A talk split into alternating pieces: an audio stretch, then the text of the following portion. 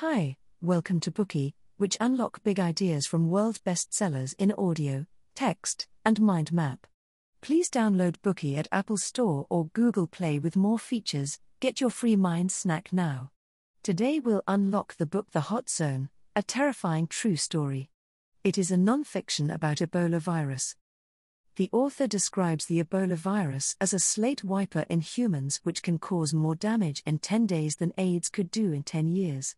How terrifying is it exactly?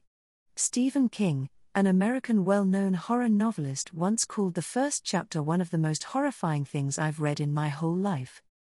The Ebola virus is extremely dangerous to primates.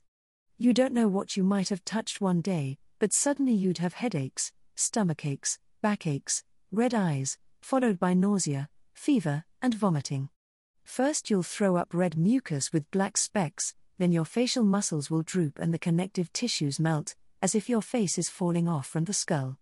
After that, multiple organs will fail to work, along with non stop bleeding, melted brain tissues, and eventually depersonalization. Your personality will be wiped away by the brain damage. Some patients will become agitated as if they've got rabies. Others will lose their mind, rushing out of the hospital, wandering on the street looking for home, not knowing what happened or why they became like this. In the final stage, the patients will fall into incessant spasm, gushing out vomit, red blood, and black curd altogether. Some even discharge their internal organs from the anus. By then, the sly virus will quickly escape from the patient's body, looking for its next host. The Ebola virus is like a serpent that mysteriously appears and disappears in humans' world time after time. Until today, humankind has not found a way to completely defeat this perilous virus originated from the tropical rainforest. According to the author of this book, Richard Preston, the more terrifying thing about Ebola is that the virus can now reach any city on Earth by plane within just 24 hours.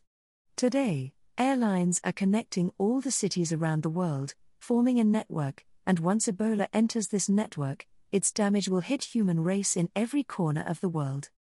What is Ebola virus? Where did it come from? How can humans fight it? The author of this book, Richard Preston, is a contributor for the well known magazine The New Yorker. To finish this book, Preston flew all around the world to interview the people that know the most about Ebola. He even went to the places where the virus has originated in person. In this book, Preston truthfully revealed the story of how humans discovered and fought against Ebola from 1976 to 1993. After publication, the book has been at the top of the New York Times nonfiction bestseller list for 61 weeks.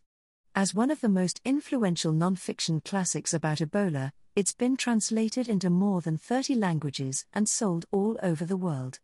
Preston also won the Champion of Prevention Award from the United States Centers for Disease Control and Prevention. He was the only person in history who isn't a medical doctor that's received the award. In this bookie, we will learn about the hot zone in the following three parts. Part 1 Discovery of Ebola. Part 2 Reemergence of Ebola. Part 3 Ebola's origin and future. What do you know about viruses? Many people know that they are a type of microbe and invisible to the naked eye. Most of them can only be seen under an electron microscope. In medical terms, a virus is a special organism that doesn't have a cell structure. Its structure is very simple, consisting of a protein coat and the internal genetic material. In the bookie of a Planet of Viruses, we've explained that viruses are everywhere in our life. There are a large number of viruses in our living environment, in the air, in the water, and also in our bodies. Some viruses can coexist with humans, but others can be deadly. Ebola is one of the deadliest viruses to primates. How did humans discover the Ebola virus? The story started with its sister, the Marburg virus. Marburg virus and Ebola virus are both filoviruses, and they split up in the evolution chain about 16 to 23 million years ago.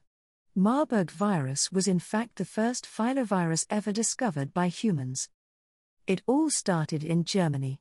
In an old city called Marburg in central Germany, there is a pharmaceutical manufacturer called Behring Works.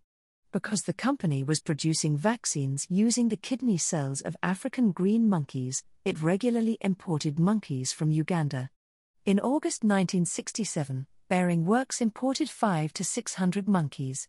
Two or three of them carried an unknown virus, but showed no symptoms. Soon, the virus began to spread among the monkeys and several of them crashed and bled out. Not much later, the virus began to infect other species and suddenly appeared in the human population of the city. In just a few days, many patients died from shock after experiencing raging fever, clotting, and spurts of blood. For doctors in Marburg, it felt like the end of the world. According to reports, there were 31 people infected with the virus, and seven of them died. Later on, researchers found that unlike other viruses that are ball shaped particles and look like peppercorns, this newly discovered virus looked like strands of tangled ropes, hair, worms, or snakes. For this reason, it was named filovirus. According to the location of its discovery, the first filovirus humans ever encountered was named the Marburg virus. The death rate of Marburg virus is about 25%. That means even in the best hospitals where patients are put on life support machines, Marburg virus can still kill 25% of the infected population. Marburg virus was an extremely deadly pathogen, but it didn't take long for a more terrifying virus to appear. That is the sister of Marburg virus, the Ebola virus, which is also a filovirus. The first Ebola outbreak happened in Sudan. On July 6, 1976, near the fingered edge of the Central African rainforest northwest of Mount Elgon in southern Sudan, a quiet and unremarkable man named Ug went into shock and died with blood running from the orifices of his body. Ug was the first confirmed case of the Ebola outbreak in Sudan. At that time, medical staff did not have the practice of sterilizing needles before injection. Through those needles, the virus quickly spread to other patients in the hospital, and then to the medical staff and their family members. The infection chain continued to grow. Following the chain, the vast majority of cases in the Ebola Sudan outbreak can be traced back to UG. This dangerous virus strain from him almost eliminated the entire population of southern Sudan. The Ebola Sudan strain with a fatality rate of 50% was twice as lethal as the Marburg virus. In other words, half of the people infected with Ebola Sudan had died quickly. If Ebola Sudan had spread to Central Africa, it could reach every corner of the world through the airline network. But that did not happen. For some unclear reasons, the plague gradually subsided and the virus disappeared. Is it because the death rate was too high and the patients were dying too fast, so there was not enough time for the virus to infect other people? Or is it because the virus cannot spread through the air, so it's not infectious enough to cause a disaster? Either way, the crisis in Sudan was quickly over before most people around the world even knew about it. Then, there came the Ebola outbreak in Zaire. In early September 1976, two months after the outbreak in Sudan, the Ebola Zaire virus emerged in another area near Mount Elgon. It's nearly twice as deadly as Ebola Sudan with a death rate of 90%. We will never understand why nature created a monster like this. It suddenly appeared among us and slaughtered humans without any mercy. To this day, scientists are not able to identify the first human case of Ebola Zaire. We only know that the virus started from the Yambuku hospital run by Belgian nuns. One of the patients was carrying this terrible virus and received injection at the hospital. The virus was then passed on to other patients through the unsterilized needles and continued to spread across and within those families. In the end, the Ebola epidemic broke out in all 55 villages around the hospital. In some families, nobody had survived. At that time, people called this disease the epidemic.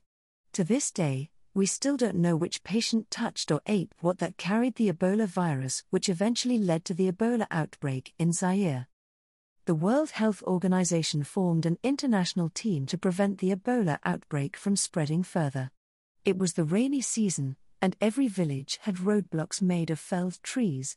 This kind of reverse isolation is an ancient African tradition to cut off the villagers from the outside world and protect them from the plague. The hospitals were quiet as graveyards. In the infected villages, people waited to die in the huts, which were later burnt down after they passed away. Fortunately, the virus never spread into the city. It gradually subsided on the headwaters of the Ebola River, and the crisis passed. Well, that is the first part of this bookie. Marburg virus and Ebola virus are both filoviruses. Marburg virus is the first discovered filovirus and an extremely deadly pathogen with a death rate of 25%. Yet it's just one of the mildest among the filoviruses. Following the Marburg virus, the Ebola virus broke out in Sudan and Zaire one after another. The death rate of the former was 50%, and for the latter as high as 90%. Today we are just sharing limited content. To unlock more key insights of world class bestseller, please download our app. Just search for BOOKEY at Apple Store or Google Play. Get your free mind snack now. Dir hat dieser Podcast gefallen? Dann klicke jetzt auf Abonnieren und empfehle ihn weiter. Bleib immer auf dem Laufenden und folge uns bei Twitter, Instagram und Facebook. Mehr Podcasts findest du auf meinpodcast.de.